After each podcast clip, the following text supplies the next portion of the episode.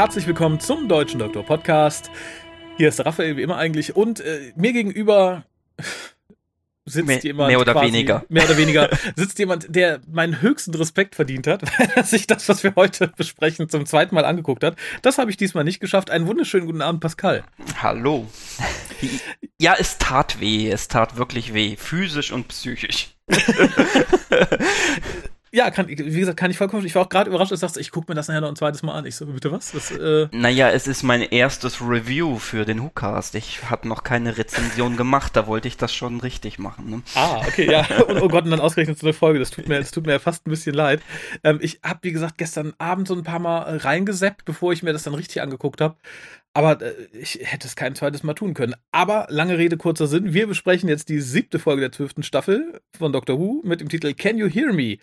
Lief am 9. Februar. Das ist für uns, wo wir es aufnehmen, gestern tatsächlich. Wir sind ja ansonsten immer ein bisschen hinterher. Mittlerweile sind wir da relativ flott, was mir in einem Punkt gleich ein bisschen leid tun wird. Äh, Buch schrieb Charlene James, die man woher kennt?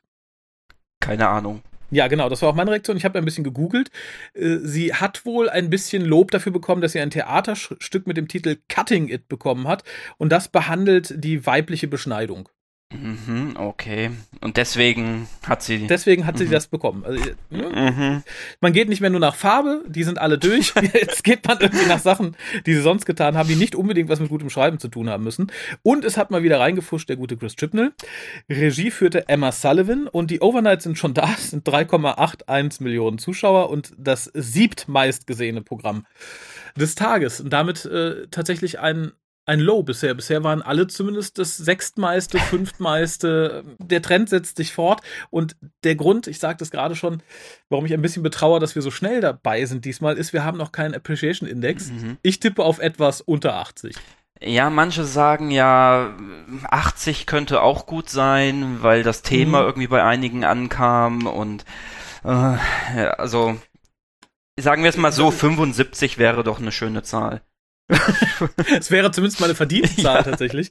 Aber ich, mich wundert ja nichts mehr, nachdem ich kürzlich gesehen habe, dass selbst Ian Levine, mhm. dass der Fugitive of the Jadoon hochlobte, nachdem er Chris Chibnalls Doctor Who total abgeschrieben hat, aber sagte, was für eine wunderbare, tolle Folge. Mich wundert ja nichts mehr tatsächlich. Also, ne, er hat diese Folge auch äh, verteufelt und sagt, mein Gott, wie kann diese Folge von dem wunderbaren Team kommen, was letztes Mal diese ach so tolle Folge gemacht hat. Aber wie gesagt, mich, mich wundert nichts mehr. Es ist allerdings Captain Jack nicht dabei, es ist Captain dabei. Das heißt, es wird vermutlich im Fandom nicht ganz so arg beklatscht, außer in gewissen Ecken. Ja, ein paar Classic References noch, ne? Also. Ja, zuhauf tatsächlich. Das ist ja, äh, das ist mittlerweile eine Krankheit, finde ich. Das war gerade auch hier wieder. Ich hatte ja schon die große Befürchtung, dass man aus den, aus den großen Bösen tatsächlich äh, die Eternals macht, was man dann gelassen hat, aber es wird halt fleißig genamedroppt. Aber bevor wir ins Detail gehen, du ahnst vermutlich, was dir jetzt droht. Mhm, mh. das bisschen Inhalt zusammenfassen. Spring ruhig ganz grob drüber. Im Endeffekt passiert ja nicht viel, außer viele, viele Schnitte. Ja, okay. Ich saug mir was aus den Fingern. Ho, ho. okay, es beginnt in Aleppo, Syrien. Ist ja erstmal was anderes, ne?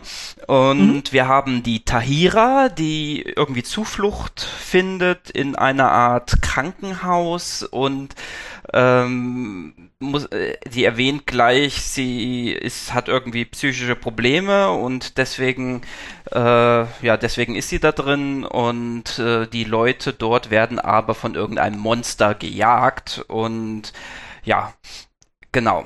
Offenbar gefressen. Off ja, hat Oder man das gesehen? Mitgenommen. Nö, man hat gar nichts gesehen. Es wurde auch nicht erklärt, warum. Ich mutmaße also, das einfach. Ja, mal. irgendwie sind die verschwunden dann, ne? Durch mhm. das Monster. Tot gemacht oder aufgelöst. Ja, jedenfalls ähm, der Doktor und Team TARDIS beziehungsweise FEM ähm, sind ein bisschen genervt voneinander und brauchen mal eine Auszeit und äh, die FEM geht äh, ja nach Hause Doktor ist allein und äh, dann fällt plötzlich das Licht in der TARDIS aus, es wird dunkel, ein Mann steht plötzlich in der TARDIS, lacht ganz böse und dann äh, sagt der Doktor ziemlich unbeeindruckt, ja, das Signal kommt aus Aleppo, da gehe ich doch mal hin. Mhm. Währenddessen ist die Femme, ja, Ryan äh, besucht einen alten Freund, der sich irgendwie in seiner Wohnung einsperrt und lauter Schlösser hat. Äh, mhm. Äh, währenddessen äh, besucht ähm, Yes ihre Schwester, die innerhalb der zehn Sekunden, die wir sehen, mehr Charakterentwicklung durchgemacht hat als Yes in der gesamten Staffel. Mhm. Ähm, und was war noch? Ah ja, Graham geht pokern. Ja, ja, genau. Und was kann man noch zu der Folge sagen? Ich, ich glaube ich glaub tatsächlich nicht viel. Dann ja. kriegt halt jeder irgendwie die, die Albträume. Genau, denen wird, werden Albträume geschickt äh, von diesem bösen Mann, der einfach auftaucht und wieder verschwindet. Dann holt er sich irgendwie den Freund von äh, Ryan. Ich vergesse mhm. immer seinen Namen, sorry. Der ist so, als ob er. Der ist bald weg, da brauchst du dir doch keine Mühe mehr geben. Genau. Und ja, und irgendwie, genau, Graham kriegt Visionen von einer Frau und einer Space Station. Ich kürze es mal wirklich jetzt ab. Und der Doktor ja. ähm, äh, folgt diesen Visionen hin zu irgendeiner Raumstation, wo irgendwie zwei Planeten kollidieren, aber nicht wirklich kollidieren. Dazwischen ist eine Frau, die da energetisch das Ganze aufrechterhält. Der Doktor rettet die Frau, aber das war alles der Plan von dem bösen Mann, der eigentlich ein Gott ist und äh, die Göttin äh, dort wollte er die ganze Zeit retten und ähm, dann gehen die wieder auf die Erde, Doktor gefangen, Companions gefangen, Syrerin gefangen, Freund von Ryan gefangen ähm, und die wollen die Albträume der Menschen irgendwie klauen, um diese Göttin, die, die äh, füttert sich damit. Mhm. Und was kann man noch sagen? Ja, irgendwie springt der Sonic Screwdriver in die Hand vom Doktor und äh, sie kann alle befreien und dann hat, äh, findet sie zufällig irgendeine Zauberkugel äh, und darin äh, ja gefängt, äh, fängt sie dann die Götter und ähm, und dann beginnen noch weitere 20 schlimme Minuten, in denen es um Charakterentwicklung und Depressionen und um psychische Krankheit und um Angstzustände geht.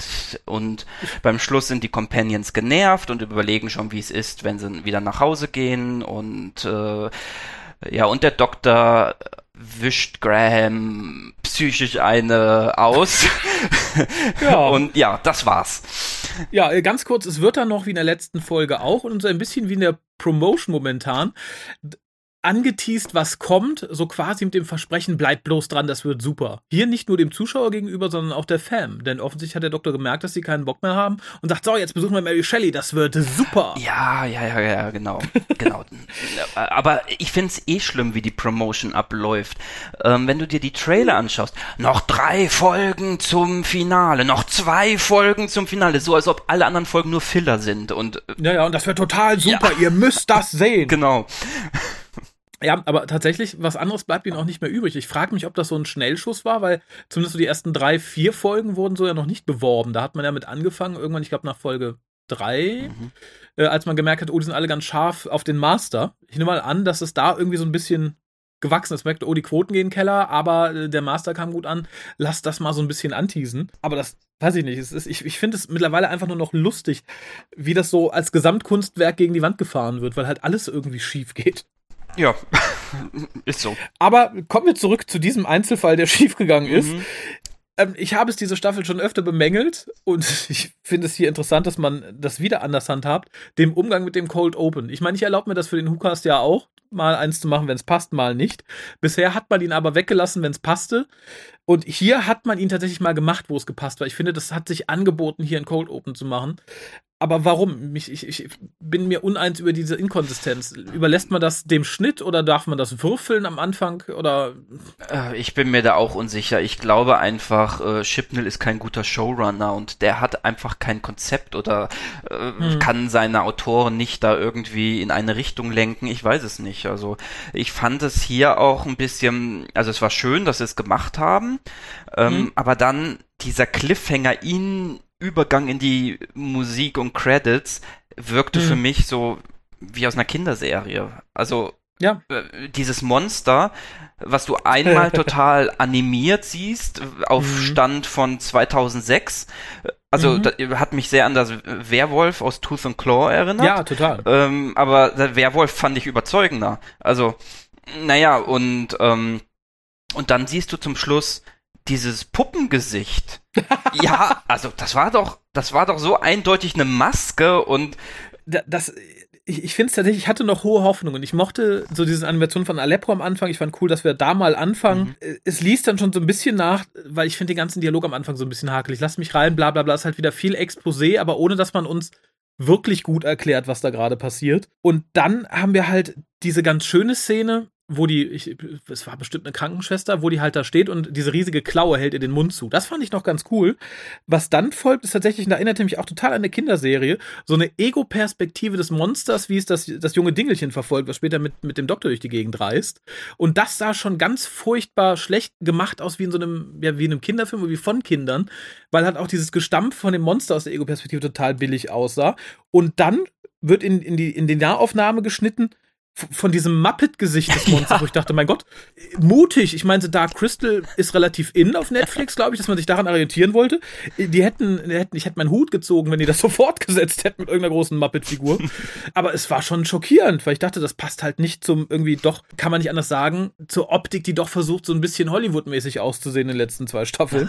Ja aber das war, das war hart. Sah ähm, wirklich lächerlich aus. Also ja, und es wird ja später nicht besser, sagst du ganz richtig, als das Ding in CGI erscheint, weil das sah halt dann A sah es nicht mehr dem ähnlich, was wir vorher genau. gesehen haben. Und B sah es einfach kacke aus. Ich, ich, erinnerte mich da so ein bisschen an Staffel 1, wo die Slitheen auftauchten. Das erste Mal so als Puppe und dann aber relativ cool so in Raubtiergehabe als CGI, was man später nie wieder verwendet hat, weil es einfach zu cool aussah für die Puppen, die man hatte. Und das hier war so ein ähnliches Ding. Was mich dann aber freute, ist tatsächlich so dieser nächste Block, wo man halt merkt, oh, die Fam, die haben gar keinen Bock mehr aufeinander. Weil da, da, führt, da fühlte ich so ein so ein Hauch Realität durch die Bank wehen, weil ich finde, gerade die, die immer vorne rum alle, mhm. hihi, wir sind so gut und tralala, die verkrachen sich irgendwann, die haben irgendwann keinen Bock mehr aufeinander, weil die halt die ganze Zeit so vordergründig happy und groß mütig und großzügig miteinander umgehen. Und das bricht irgendwann zusammen. Und ich finde es schön, dass genau das hier passiert ist. Ja, die waren alle völlig lustlos und äh, fand ich auch gut. Aber ich muss noch mal zurückspringen. Ja, bitte. Wo, äh, und zwar an dem Punkt, wo die Tahira reinkommt und sagt, sie muss ja an ihr Mental Wellbeing denken. Wo ich so denke, mhm das ist Syrien 1380. die Menschen reden nicht so. Also klar, Tades übersetzt und bla bla bla, aber das ja, war so nee, eine Sprache von irgendeinem so Twitter-Fangirl, ne? Also trigger mich nicht, ich muss hier mental, mein Mental Wellbeing Acht geben, aber das ist so, also ich, ich wollte gerade sagen, das Konzept existierte damals halt so noch nicht. Die kann Glück haben, dass es überhaupt so behandelt wurde. Ja, also äh, das, da fing es an. Also ich gebe ja jeder Folge, immer von Anfang an sage ich, ich gebe ihr eine Chance. Und da dachte ich, jetzt haben, hat sie sich's beinahe schon vertan. Allein hm, durch die Sprache. Da dachte ich auch dünnes Eis, also ganz dünnes Eis für die Zeit. Ich frage mich halt auch, warum man diese Zeit nehmen muss. Das Krankenhaus in Aleppo mag ja ein großes Ding gewesen sein, aber vielleicht nicht unbedingt für das Thema. Ja. Genau, zu, ja. zurück zur Fam. Genau, die, die landet halt 77 Minuten zu spät zur großen Feier, die Jasmine irgendwie mit ihrer Schwester geplant hat. Der Doktor windet sich da schnell relativ leicht raus aus dieser Lust und sagt, ja, nee, ich muss Maintenance machen, tschüss, geht mal, ne? Mhm. Ich habe eh keinen Bock auf euch. Ähm, und ist, glaube ich, ganz dankbar tatsächlich. Und das finde ich, weiß nicht, ob es schlecht geschrieben ist oder schlecht gespielt oder ob das absichtlich so sein soll. Und das gibt noch eine Erklärung, das hoffe ich ja immer bis zuletzt, dass sie einerseits halt sehr dankbar den Haufen los wird und wieder auf Reisen geht, aber dann an diversen Stellen halt bemängelt, dass sie jetzt allein wäre und niemandem was zu erzählen hat und mit niemandem interagieren kann. Ich frage mich, ob sie tatsächlich diese Fam vermisst oder ob sie einfach sagt, na, ich brauche irgendwen an meiner Seite. Die sind mir genau genommen egal, aber ich hätte gern irgendjemanden, mit dem ich reden kann. Ja, ich denke eher letzteres. Deswegen scheint sie auch jeden mit einzupacken, den sie trifft, ne? Also jeder kommt mal rein in die TARDIS, Tür ist offen für euch alle, ne? Genau, das ist die Fam. Komm mal rein. Ja. Ich fand es tatsächlich noch ganz schön, aber da sind wir so mit Punkto Optik, wie der, der böse, der böse weiße alte Mann in der TARDIS erschien. Mhm. Und ich habe es schon in irgendeinem Review in dieser Staffel gesagt, ich finde, seit die gute äh, Doktrina in, in, in, der TARDIS sitzt, kann man da relativ schnell reinkommen. Dafür, dass es mal hieß, nichts kommt in die TARDIS, Rhabarber, Rhabarber, Rhabarber, haben wir hier gefühlt in jeder zweite Folge irgendwas oder irgendwen, der einfach in die TARDIS kommt. Sei es vom, von der Nachricht des Masters über den Criblam Man, über äh, diese komischen Viecher aus dem Anfangszweiteiler. Ich finde, hier ist man relativ schnell dabei, einfach mal in der TARDIS zu sein. Ohne eingeladen zu werden, wohlgemerkt. Ja, ja, und mich stört das langsam auch wirklich richtig. Das äh, zieht mhm. sich so durch.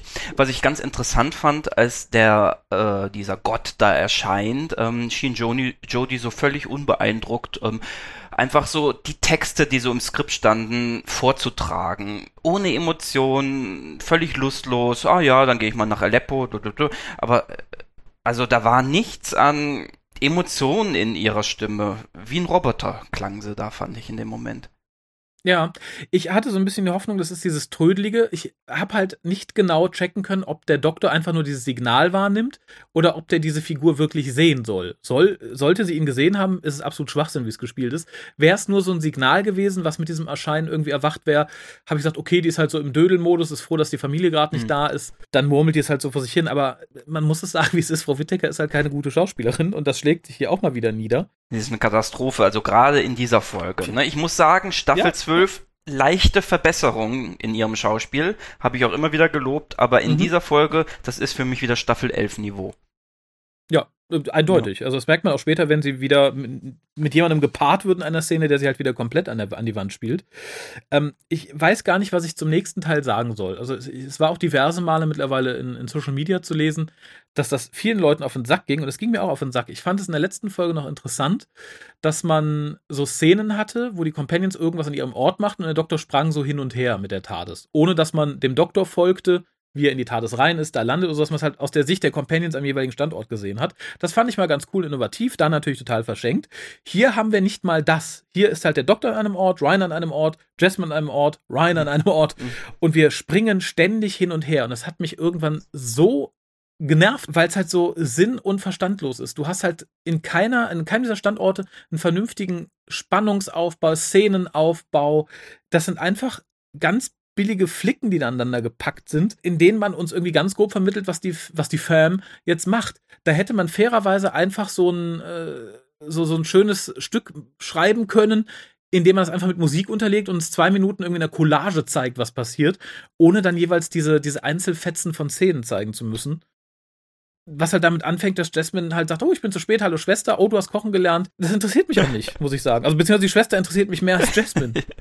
also ich fand es auch eine Katastrophe und vor allem, ähm, es hat sich gezogen. Dazu mhm. dann noch die Musik. Also die fand ich diesmal ganz schrecklich. Äh, mhm. Immer diese Boing, Boing, Boing, Boing. Und ähm, ja, also es war grauenhaft. Ich, ich konnte es kaum aushalten und ich, das waren die Szenen, glaube ich, auch, wo ich dann beim ersten Mal schauen beinahe weggedöst bin. Mhm. Weil genau genommen auch nicht viel passiert. Im Endeffekt hast du überall quasi den, den gleichen Ablauf. Es ist dieses, oh hallo, ich war lange nicht da, oh, ist aber doof, komm, wir machen was wie immer. Eingestreut mit so ein paar tja, Elementen, die später vielleicht noch wichtig werden sollten und das zum Teil aber nicht geworden sind. Natürlich Jasmine, die halt sagt, hier, wir feiern das äh, Anniversary, was ich schon grenzwertig finde. Ich kenne sowas tatsächlich von Leuten, die sich irgendwie umgebracht haben oder versucht haben umzubringen und wiederkamen oder so, die einen schweren Unfall hatten, eine schwere Krankheit. Nur weil du mal weglaufen wolltest, finde ich das so ein bisschen schwach tatsächlich. War das tatsächlich deswegen? Hab ich äh, ich, äh, ansonsten macht es viel weniger Sinn, weil nicht erwähnt wird, was für ein Anniversary es ist. Stimmt, ja. Ich halte ihn noch zugute, vielleicht hat die Oma Geburtstag, es wurde nicht erwähnt, aber das war halt sehr dünn, finde ich. Also das, ne, entweder ist da eine große Lücke in der Erklärung oder man hat halt nicht ausdrücklich genug gesagt, was das denn jetzt soll. Ja, oder man hat die Szene rausgesch äh, rausgeschnitten, ich weiß es nicht, aber selbst beim zweiten Mal schauen habe ich nicht wirklich verstanden, worum es da ging. Nee, ich, äh, ich, oh, wie gesagt, ich nehme tatsächlich an, entweder wird es am Anfang gesagt, dass sie sich treffen, dass die Oma, die gerade Geburtstag hatte, jetzt schon weg ist und alle anderen auch. Dann macht es aber keinen äh, keinen Sinn, dass die Schwestern noch so zusammen klungeln. Mhm. Und dass man uns halt dann immer im Schnitt dazu dann diese, diese Schlüsselszene zeigt, wie sie weglaufen wollte. Weiß ich nicht ist mir genau genommen mittlerweile auch egal. Vielleicht bin ich sogar eingeschlafen am Anfang. Ich weiß es nicht. Aber auch das wäre mir egal, weil das ist der Folge geschuldet, nicht mir. Und ja, Ryan begegnet seinem alten Kumpel, der so ein bisschen in seinem Gammel da lebt, weil er irgendwie nicht rauskommt und weil er sich einschließt. Und das finde ich ganz schwierig. Also ich dachte erst, okay, der hat eine wilde Depression, darum sieht es bei ihm so aus. Könnte ich total nachvollziehen. Mhm. Aber uns wird dann ja gesagt, naja, er hat halt diese, diese Ängste. Von mir aus hat er auch Angst rauszugehen. Das wird aber nicht gesagt. Er sagt halt, er hat diese schlimmen Albträume und der böse Mann aus seinem Albtraum erscheint auch in seinem Schlafzimmer. Und da frage ich mich, warum schließt er sich dann ein? Ich würde ja gucken, dass ich immer bei offenen Türen schlafe. ja, ich auch auch das, ne, natürlich will man da sagen, oh, guck mal, es gibt hier Leute, die haben soziale Ängste und äh, Agoraphobie und, ne, mhm. das wäre auch schön gewesen, um das Thema aufzuarbeiten, aber das gibt es hier nicht so ganz her im Zusammenspiel. Und dann erfahren wir, glaube ich, erst so ganz ausdrücklich, dass es sich um ein Hospital in Aleppo handelt, weil dann sind wir tatsächlich mit dem Doktor in Aleppo gelandet, in einem weiteren kurzen Flickenstück. Mhm. Und da ist sie dann gleich wieder ganz peinlich geschrieben und sie spielt es wieder mhm. ganz, wo sie aus der TARDIS rauskommt und erstmal mit sich selber redet, beziehungsweise mit, oh, den ja. Companions, die nicht da sind. Und das geht ewig lang und selbst als sie kapiert, dass da keine Companions sind, redet sie weiter und fängt dann an, sozusagen eine Unterrichtseinheit für alle Zuschauer da Hause. Also sie sagt ja, wo wortwörtlich, islamische Ärzte waren schon so fortschrittlich, wie sie Menschen mit psychischen Problemen behandelt haben. Da haben wir schon das Thema der Folge. Ja, das, das, haben wir uns, das, haben, das wurde dem Publikum vor die Füße gekotzt, sozusagen. Genau. Und, und, und dann, wie gesagt, ich finde halt, viele Szenen machen absolut, also sind absolut sinnfrei, weil hier haben wir dann irgendwie, wie heißt das Mädel, was dann mit in die TARDIS darf? Ähm, Tahira. Tahira, die halt irgendwo aus, aus dem anderen Ecken des Krankenhauses schreit, ist da jemand? Der Doktor läuft ihm natürlich nach und kaum ist sie da, sagt sie, geh weg, lauf weg, bla bla bla. Denke ich aber erst in Ruhe da gekauert sitzen bleiben, dann fragen, ob jemand da ist, weiter warten, bis der irgendwann kommt, um ihn dann anzuschreien, er soll doch weglaufen da hat entweder die Regie gepennt oder es war im Drehbuch schon doof. Es war schon doof, ganz bestimmt. Vermutlich. Dann kommt diese CGI-Version von dem, was auch immer es sein sollte. Warum auch immer diese Frau Angst vor diesem Ding hat. Ist die als Kind einem Bären begegnet, hat die nicht so richtig gesehen. Ich weiß es nicht. Weil alle anderen hatten ja irgendwo reale Ängste von Dingen, die ihnen schon mal begegnet sind. Das war ja einfach nur eine Fantasie. Ich dachte erst, vielleicht läuft es darauf hinaus, dass die gute Schizophren ist oder sowas. Aber das wird ja mit keinem Wort weiter erwähnt. Also irgendwas muss sie ja haben, sonst äh, äh, wäre sie ja nicht da. Ä aber so wirklich, Ängste. ja, Ängste. Ja. ja, aber warum die sich so manifestieren, das ist halt tatsächlich mein Problem. Und dann geht's wieder weiter mit diesem nervigen Hin- und Her-Hüpfen. Ich kann das, glaube ich, nur ganz grob zusammenfassen. Ich finde sehr lustig, dass Graham Karten spielt mit so einem, Diver da haben wir auch wieder so ein diverses Team zusammengesucht. Ich glaube nicht, dass ein 60-jähriger Busfahrer aus Sheffield sich zufällig so eine diverse Truppe zusammensucht. Den kleinen Behinderten und den Schwarzen. Ich glaube da nicht dran. Es ist, äh, so funktioniert die Welt leider nicht. Okay, ist. Was heißt, was heißt leider? Finde ich jetzt auch nicht so schlimm tatsächlich, aber das wirkte halt etwas unrealistisch. Ja, also mir ist das gar nicht so aufgefallen. Mich hat einfach die Musik die ganze Zeit genervt, die da lief im Hintergrund. Deswegen, da war ich so abgelenkt. Die, diese, dieser Musical Score äh, hat mhm. mich so genervt in dieser Folge, dass ich gar nicht mehr auf den Inhalt teilweise achten konnte. Gerade während dieses Flickenstücks am Anfang verstehe ich das vollkommen, ist halt viel, mir nur halt auch, weil ich eigentlich davon ausgegangen bin, wenn er Karten spielt, dann mit seinen Busfahrerjungs oder so mhm. und nicht irgendwie mit, mit seinem ausgerechnet ein, einem schwarzen Kollegen und zufällig ihrem einzigen behinderten Fahrgast. Yeah. Also, das fand ich dünn.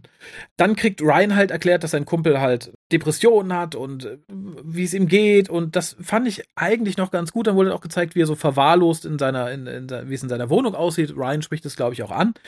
Finde ich vollkommen legitim. Da, da sah ich noch das Potenzial, dass irgendwie sorgsam mit dem Thema umgehen wird, aber das verläuft dann ja auch so im Nichts. Denn natürlich ist der depressive Kumpel auch total uneinsichtig. Sagt so, nee, ich habe schlimme Albträume, aber lass mich, das äh, ne, alles in Ordnung. Und hm. Äh, ja, berichtet dann Ryan, dass das Vieh aus seinen Träumen halt bei ihm im Zimmer erscheint. Und Ryan glaubt ihm. Das fand ich ganz gut, aber auch dünn. Also, ne, es gibt ja diesen Spruch, dass es äh, durchaus sein kann, dass der Schizophrene trotzdem verfolgt wird.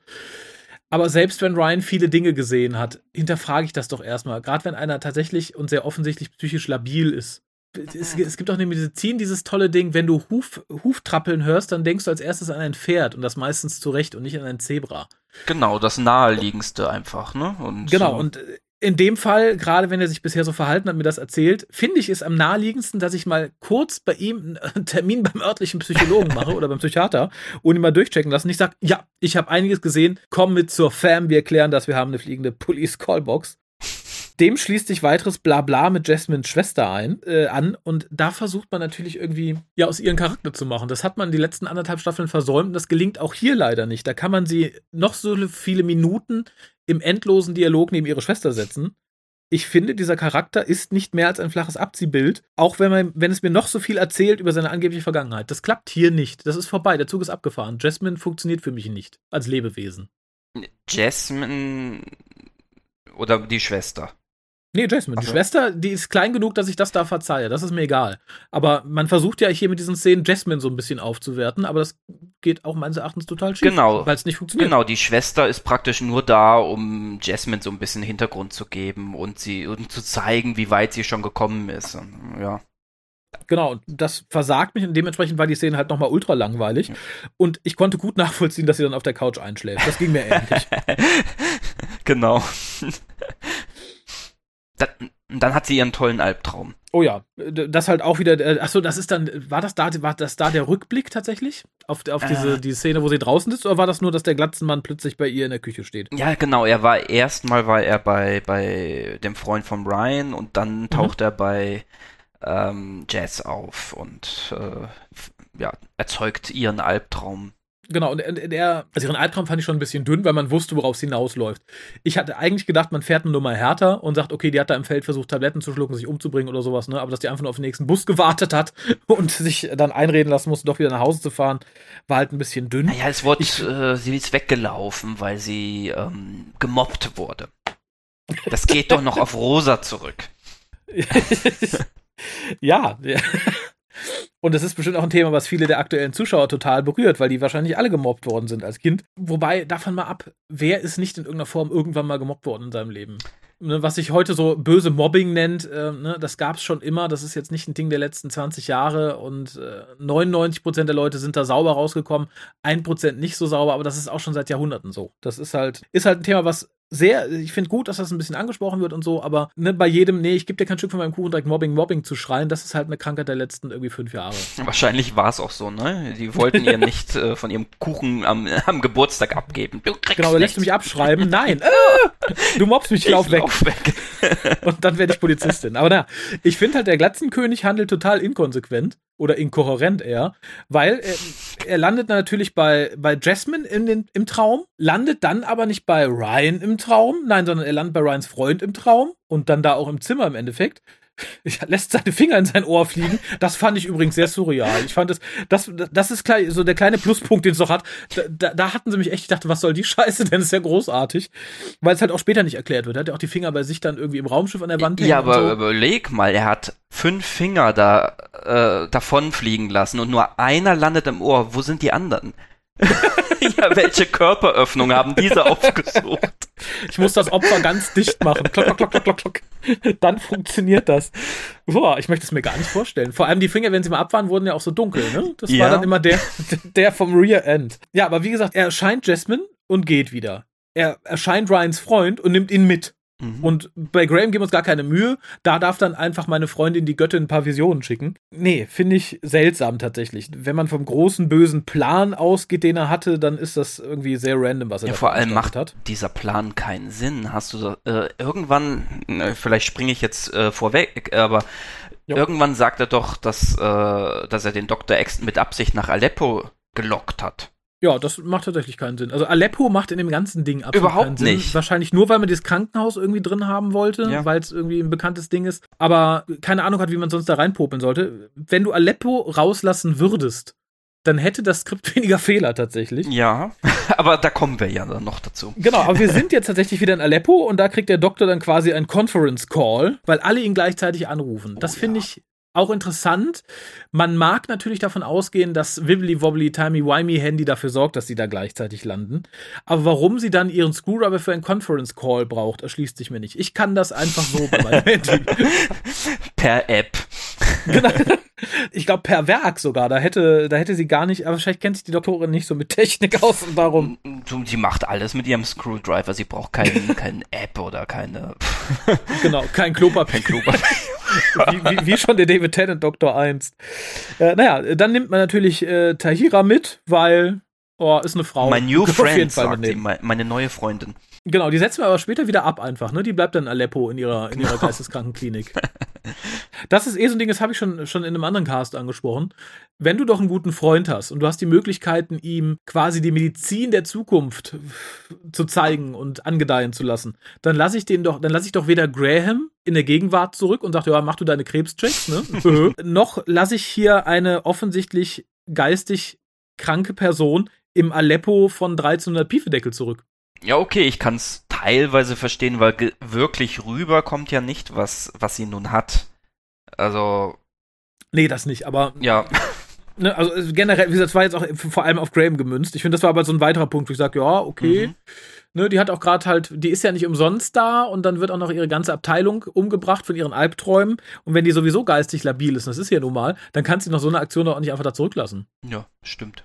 Sie findet noch ein Haar, das nicht existiert. Ja. ja. genau. Was auch irgendwie so quasi ins Nichts führt. Ne? Sagen es halt nur, dass dieser komische Werwolf, Gorilla, CGI, Muppet-Mann, dass der halt einfach nur ein Fantasie, ein, ein, geschaffenes Fantasieding halt von, von diesem Unsterblichen ist.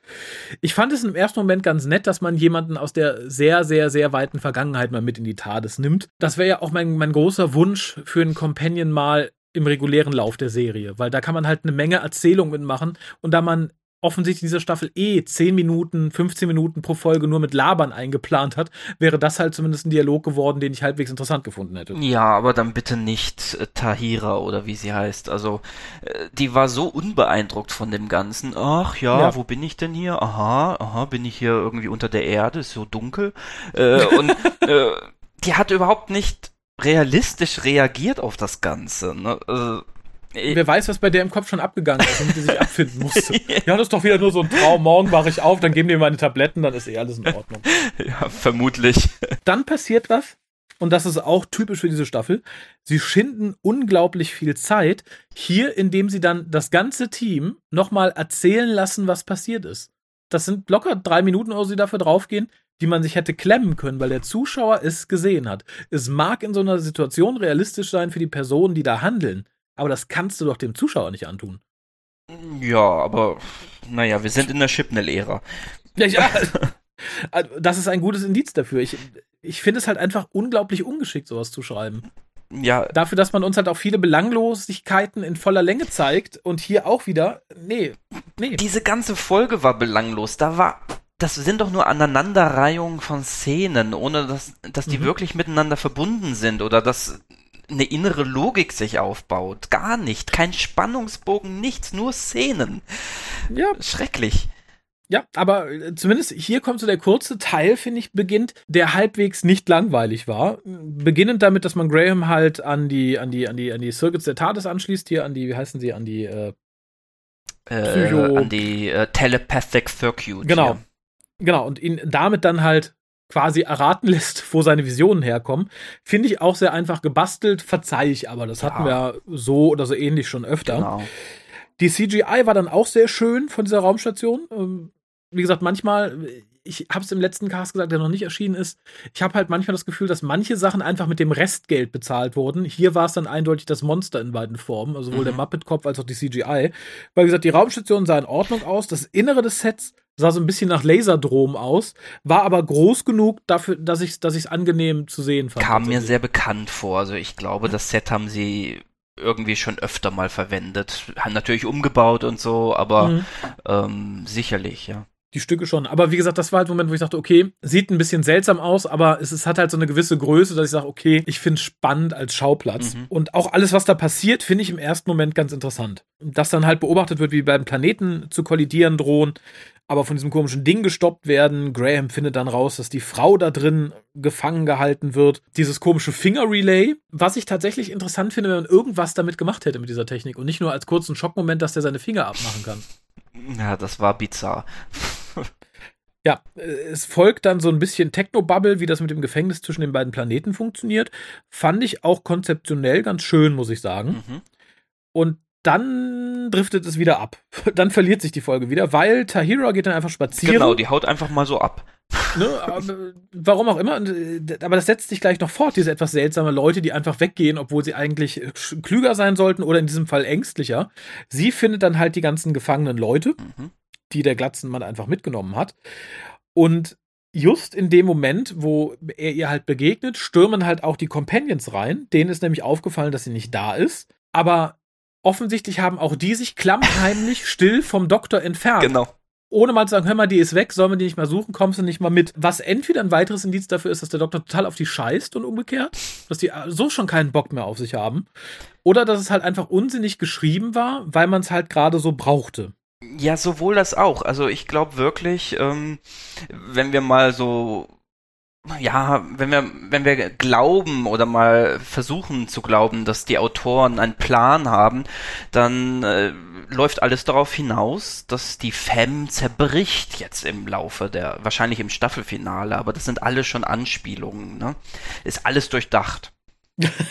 ich hoffe es stark. Und selbst wenn das alles durchdacht war, dann finde ich es wiederum zu schwach. Dann ja. hätte man es irgendwie an schöneren Schlüsselszenen festmachen Also ist es so halb durchdacht, sagen wir mal so. Wirklich ja. gut geschrieben ist es nicht. Nee, also die Intention, wenn die da ist, weiß ich zu würdigen tatsächlich später, aber noch bin ich mir da nicht sicher tatsächlich. Wir haben dann halt irgendwie die, die Fam, bis auf den Doktor, der halt von den Fingern attackiert wird und dann darf jeder seinen Albtraum mal kurz zeigen. Mhm. Wir haben halt wieder Jasmines Traum an der Straße. Warum auch immer das ihr Albtraum ist, das ist doch eigentlich der Moment der Erlösung für sie. Ja. Ne, das, das sollte doch eher der Albtraum sein, dass sie nichts vom Pausenbrot ihrer Schulfreundin abkriegt. Genau. die Mathehausaufgaben nicht abschreiben darf. Es macht keinen Sinn, ja. Nee. Und dann, Ryans großer oh. Albtraum ist offensichtlich der Vorwurf seines Freundes Thibaut, dass er nie für ihn da war was ich irgendwie okay finde. Ich habe die aber nie als so dicke wahrgenommen. Und offensichtlich die Dreharbeiten zu offen. was ich komplett verstehen kann. Ja. Und äh, irgendwie ist eine, eine Art Feuerhölle oder so und alles brennt. Die, mhm. Genau, es wird noch gesagt, die Erde brennt. Also. Ich fürchte, ich weiß, worauf das hinausläuft. Genau. Wenn wirklich die Viecher aus Orphan 55 sein großer Albtraum sind und dass die Erde brennt, mhm. dann wird er doch am Ende der Staffel die Fam verlassen, um Umweltaktivist zu werden. Genau, Umweltaktivist und Fridays for Future und äh, das kommt noch alles, wetten? ich, ich sehe ihn tatsächlich irgendwie bei Greenpeace anheuern in der letzten Folge und weil er so ungeschickt ist und man das, einem das dann wieder einfällt als Schreiber, fällt er da vom, vom Fahnenmast auf irgendeinem so Walfänger-Gegnerschiff und stirbt. Mhm. Genau. Das, das hätte er verdient. Ja. Und dann kommt tatsächlich eine Szene, die ich fast bewegend gefunden hätte, hätte man sie etwas anders angegangen. Und das ist Grahams Traum, der halt gesagt bekommt, er hat wieder Krebs, der so böse ist, dass er nur noch ein paar Stunden zu leben hat, was ich schon sehr lustig fand in diesem Stadium. Mhm. Und dass Grace ihm dann Vorwürfe macht, dass er sie nicht gerettet hat. Und da finde ich, hätte man von Anfang an anders dran gehen sollen, weil die Szene fängt ja damit an, dass sie ihn behandelt, als wäre es nur irgendein Patient. Ja. Als wären sie nie zusammen gewesen, als würde sie ihn nicht kennen. Und wenn man da von vornherein sie vielleicht traurig hätte sagen lassen, er ist wieder da, man kann nichts machen und im Laufe dieser Trauer das in Wut umschwenkt, dass er sie nicht gerettet hat, das wäre schön geschrieben gewesen. So wirkt es hackstückig irgendwie zusammengepobelt und das fand ich sehr, sehr schade, weil bisher in der ersten Staffel mochte ich alle Szenen mit Grace und Graham unglaublich mhm. gerne. Das ist die erste, wo ich sage, ja, da hätte, da hat man schreiberisch ein bisschen versagt. Und das, obwohl Chipnell seine Finger da dran hatte. Ja, weder Fisch noch Fleisch. Es ist so, ja. ähm, ich hatte mir auch irgendwo aufgeschrieben, sie können sich nicht entscheiden, Krebs oder Schuldgefühle und, mhm. ähm, und dadurch hat es auch weniger Impact. Also Total. Es, es berührt nicht so, wie es die Szene hätte einfach besser geschrieben werden sollen. Ja, es gab ja die äh, Szene in, oh Gott, in der Filme mit Ellie Woodwork, äh, wie, oh Gott, wie heißt die Folge nochmal, mit, der, mit der Plastikkröte am Ende? Mhm, ähm, It Takes You Away. It Takes You äh, Away, genau. Da gibt es ja diese schöne Szene mit Graham und Grace am, äh, am See, wo die miteinander reden und ja. er sagt, naja, du bist aber nicht die und sagt, ich weiß halt auch nicht, wer ich bin und bla bla bla. Das war super und gefühlvoll, das hier ist einfach nur albern. Und obwohl es albern ist, kommt der nächste Pluspunkt für mich in dieser Folge. Und das ist die Begegnung zwischen Selin und dem Doktor. Mhm. Weil ich mag Selin als, als Figur gerne, als ich mag den Darsteller gerne. In, in dieser ersten Szene, wie er ihr entgegentritt, mag ich sogar die Musik ich finde alles, alles gut. Ich finde auch den, den Anfang seines, seines Dialog oder Monologs ganz toll, indem er halt sagt, dass alle Unsterblichen ihre Spiele brauchen. Es fällt dann komplett raus, als er anfängt, das ganze Name-Dropping zu veranstalten. Also sprich, neben sich dann die Eternals aufzählt, äh, die Guardians, den, den Toymaker. Toymaker, ja. also ich, ich frage mich, ob das halt auch so Chipnells Hand ist, der gesagt hat, oh, oh, oh, die Skripte sind schon fertig, aber Staffel 11 war kacke, wir brauchen mehr Referenzen und dann alle Drehbücher nochmal durchgegangen ist und dann hier reingeschrieben hat, jenes und dieses, also erstmal die Captain Jack-Szenen geschrieben hat aus der, aus der Jodine-Folge, dann hier eben das Name-Dropping reingeschrieben hat. Ich finde es ganz, ganz furchtbar und ich finde es zusätzlich ganz, ganz furchtbar, weil Judy Whittaker hier mal wieder gnadenlos an die Wand gespielt wird. Gnadenlos. Ja, und das Schlimme ist, äh, sie sagt ja dann, Uh, Thelen was thought to be a god. also, mhm. Und da schaut sie wie ein Kind und sie spricht auch wie ein Kind, äh, das etwas mal wusste. Ne? Mhm. Und dann mhm. sagt er äh, auf seiner wirklich coole Art, I blush. Mhm. Und dann ja. sieht man, wie ihr Gesicht, äh, wie sie ganz ernst wird. wie ein Kind, welches gerade kapiert hat, dass sie nur vorlaut war. Ne? Also so, so kam mir ja, das ja. vor. Und, ähm, und er spielt sie völlig an die Wand. Finde ich auch. Ich finde ich, ich fand es da, es war ja schon irgendwie im, im Anfangszweiteiler, als sie neben dem Bösen steht, da auf der, auf, im Garten wird sie an die Wand gespielt und so. Ich hatte ja ein bisschen hoffen, dass das nachgelassen hätte, weil es war jetzt ein paar Folgen nicht so, aber hier, das war leider viel zu eindeutig. Und ich finde sehr lustig, dass sich das auch in der Narrative niederschlägt, weil er dann natürlich eröffnet, was er getan hat. Sprich, dem Zuschauer erzählt, ja, ja, wir benutzen mhm. halt die Albträume, ne, und davon ernähren wir uns. Aber Doktor, ich habe dich benutzt, denn das ist meine Raumstation, ich habe dich hier hingeführt, damit du mir das Schloss aufmachst. Ha, ha, ha, ha, ha. Finde ich toll, dass sich da halt dieses, ne, der Doktor ist doof, auch in der Narrative niederschlägt. Zumal das ja auch nichts mehr Neues ist und halt hier ziemlich plump umgesetzt. Also, ne, das der, der Protagonist einer Handlung eigentlich die Waffe des Bösen ist, ist nichts Neues, gibt es aber in sehr schönen Varianten. Hier halt insgesamt irgendwie sehr, sehr plump, weil man auch halt die Hälfte der Folge für anderen Kram verschwendet, nicht irgendwie um das zu intensivieren. Und ich glaube es halt nicht. Wenn du so unsterblich bist wie der und so versiert und all diese Dinge kannst, dann brauchst du nicht den popeligen Time Lord, der dir in deinem eigenen Relay irgendwie irgendwas umprogrammiert mit dem Screwdriver und der TARDIS, dass du da ein Schloss knacken kannst. Ich glaube nicht, dass die TARDIS so viel mächtiger ist als das, was der unsterbliche quasi Gott schaffen kann. Ich glaube es nicht. Ich auch nicht, aber das war sowas, wo ich gedacht, okay, die Drehbuchautorin braucht irgendeinen Grund, den Doktor zu involvieren. ja, also es ja. war doch so, ja, einfach, äh, einfach dahingerotzt. Mhm. Und ähm, damit damit sie überhaupt irgendwie etwas wie einen Plot haben. Weil sonst wäre ja nichts in Gang gekommen. Ja, also ich finde auch so ist nicht viel in Gang gekommen, aber was dann irgendwie klar war, und da mag man jetzt äh, mir auch wieder irgendwie Überempfindlichkeit vorwerfen, aber als dann der Plan erklärt wird, dass dann der, der alte weiße Mann nochmal nachsetzen muss, dass ja halt das schwarze Mädel viel mächtiger, viel cooler ist und er nur in ihrem Windschatten reist, bla bla bla. das, das war so klar und vor allem widerspricht es dem, was dann später in dieser, ich möchte nicht sagen, hübsch gezeichneten Geschichte erzählt wird, wenn das wirklich zwei quasi Ebenbürtige sind, die sich halt ihr Spiel gegenseitig ne, mhm. äh, leisten, dann kannst du das so nicht sagen. Dann ist es einfach nur da, um auf der Metaebene zu funktionieren. Weil wenn sie wirklich so viel stärker ist, hat das Spiel doch keinen Zweck. Nö, ja. Dann wäre das ja nie so weit gekommen. Nee, und damit sind wir auch schon bei dem Punkt, bei dem ich, die ich gerade ansprechen wollte. Nämlich dann, man hat in dieser Staffel immer schon viel erzählt, statt zu zeigen. Und diesmal zeigt man es uns auch anhand von Zeichnungen von Nina Chakra, Chakrabati. Instagram-Animation. Äh, ich, also, nee, das ist, vor allem tut es ja auch nichts irgendwie, also es verknüpft sich ja nicht mit dem, was uns in der Geschichte gezeigt wird.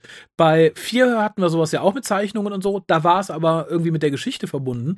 Bei vielen Geschichten, die Höhlenmenschen-Zeichnungen zeigen, die animiert sind, ist es halt an das angelehnt, was wir irgendwie gerade da in der Realzeit gesehen haben. Aber hier kommt es so aus dem Nichts. Das ist doch nur, weil irgendjemand mit der Nina im Bett war, oder? ähm, weißt du, woran es mich erinnert hat? An American Gods. Ich weiß nicht, ob du die Serie gesehen hast. Äh, leider nicht, nee, äh, aber äh, ist, ist da eine ähnliche Szene? Also da arbeiten die sehr viel damit, also meistens am Anfang einer Folge hört man irgendeinen Gott äh, oder eine Göttin äh, eine Geschichte erzählen und dann sieht man bizarre Animationen dazu oder manchmal auch Realszenen oder das vermischt sich und es ist ungefähr ähnlich gewesen, nur dass bei American Gods das halt auf einem ähm, hohem Budgetniveau gemacht wird und wir hier so eine Instagram-Animation dahingerotzt bekommen und ähm, dadurch einfach die Wirkung auch fehlt. Ja, und ich finde es halt, es ist Versagen auf mehreren Ebenen. Wie gesagt, ich glaube halt, das Ding ist nur drin, weil man dieser Künstlerin irgendwie ein bisschen Aufwind verschaffen wollte. Ich weiß nicht, ob die gute Emma oder die gute Charlene irgendwie so ein lesbisches Ding mit der laufen hat oder so, dass man sagt, oh komm, ne, netten Abend, dafür bringe ich dich in Doctor Who oder so. Ich finde, es macht halt zusätzlich das Drehbuch auch noch irgendwie ein bisschen schwächer, weil man das halt so machen muss, weil man offensichtlich sich nicht fähig gesehen hat, uns das über die Geschichte zu vermitteln. Nö, ja. So. Und es ist ja auch kein Stilelement in dieser Folge. Hätte man das so als Rückblicksfolge oder als, Geschicht, als geschichtliche Erzählung gemacht, dann hätte ich das ja noch verstanden. Beim Anhalter finde ich das super. Hm. Das wird ja auch als Stilelement eingesetzt. Aber hier ist es, ich, ich fand es einfach nur peinlich, zumal die Zeichnungen einfach nicht gut waren. Kam aus dem Nichts, ja. Ja, und äh, schön fand ich dann auch auf so einer etwas übertragenen Ebene, ähm, dass halt diese böse Göttin den Schmerz der, der Menschen braucht, um geistig äh, auf der Höhe zu bleiben. Das fand ich so als Konzept ganz nett, gerade wenn man über psychische Krankheiten spricht oder so, wäre das ein netter Verweis gewesen, wenn man irgendwas draus gemacht hätte. Mhm. Aber so wird es halt einfach nur mal gesagt und dann steht es da. Und die beschließen halt jetzt, weil die, weil die Albträume der Menschen so gut schmecken, dass wir äh, die, die Welt platt machen. Und ich finde es etwas seltsam und traurig, dass man uns offenbar verkaufen möchte, dass nur Menschen das so handhaben. Offensichtlich keine andere Rasse im Universum. Dass nur Menschen so Ängste haben. Okay, ja. Konnte ich ja, also vielleicht also, verstehen jetzt, äh, dass man das auf die Erde reduzieren will, aber es ist, äh, wie sie das überhaupt angegangen sind, ne? Ach, wir lassen uns Zeit, also zeigen wir mal ja. eine Szene, wo wir ein Kind erschrecken und ähm, es ja. war alles so wieder dieses Tell, don't show, also andersrum, als es eigentlich sein sollte. Ja, das habe ich mir auch notiert, dass das ja nur drin ist, damit der Doktor noch genug Zeit hat, um alle retten zu können. Genau. Sonst hätten die Bösen doch gesagt, so, wir machen alles mit einem Fingerschnipp, ne, kriegen jetzt alle gleichzeitig Albträume, dann sind wir fertig. Auch die Szene, wie sie dann in der Straße steht, erschreckt das Kind und alle anderen offensichtlich in diesem Straßengang und sie steht in der Mitte, um sich zu ernähren. Das widerspricht halt auch dem, was uns diese Zeichnungen vermittelt haben, wie die Beziehung zwischen den beiden funktioniert. Das ist einfach nur Unsinn. Mhm. Und wie gesagt, ich, ich finde es erneut Unsinn, dass man sagt, ja, nur die Menschen haben Angst und Selbstzweifel. Das stimmt halt nun mal nicht. Ne? Klar, dass das mein Hamster nicht hat, aber ich glaube, jedes rational denkende Wesen so als Grundlage, wird es in seiner Kultur verankert haben irgendwo. Ich, alles, alles andere kann ich mir nicht vorstellen.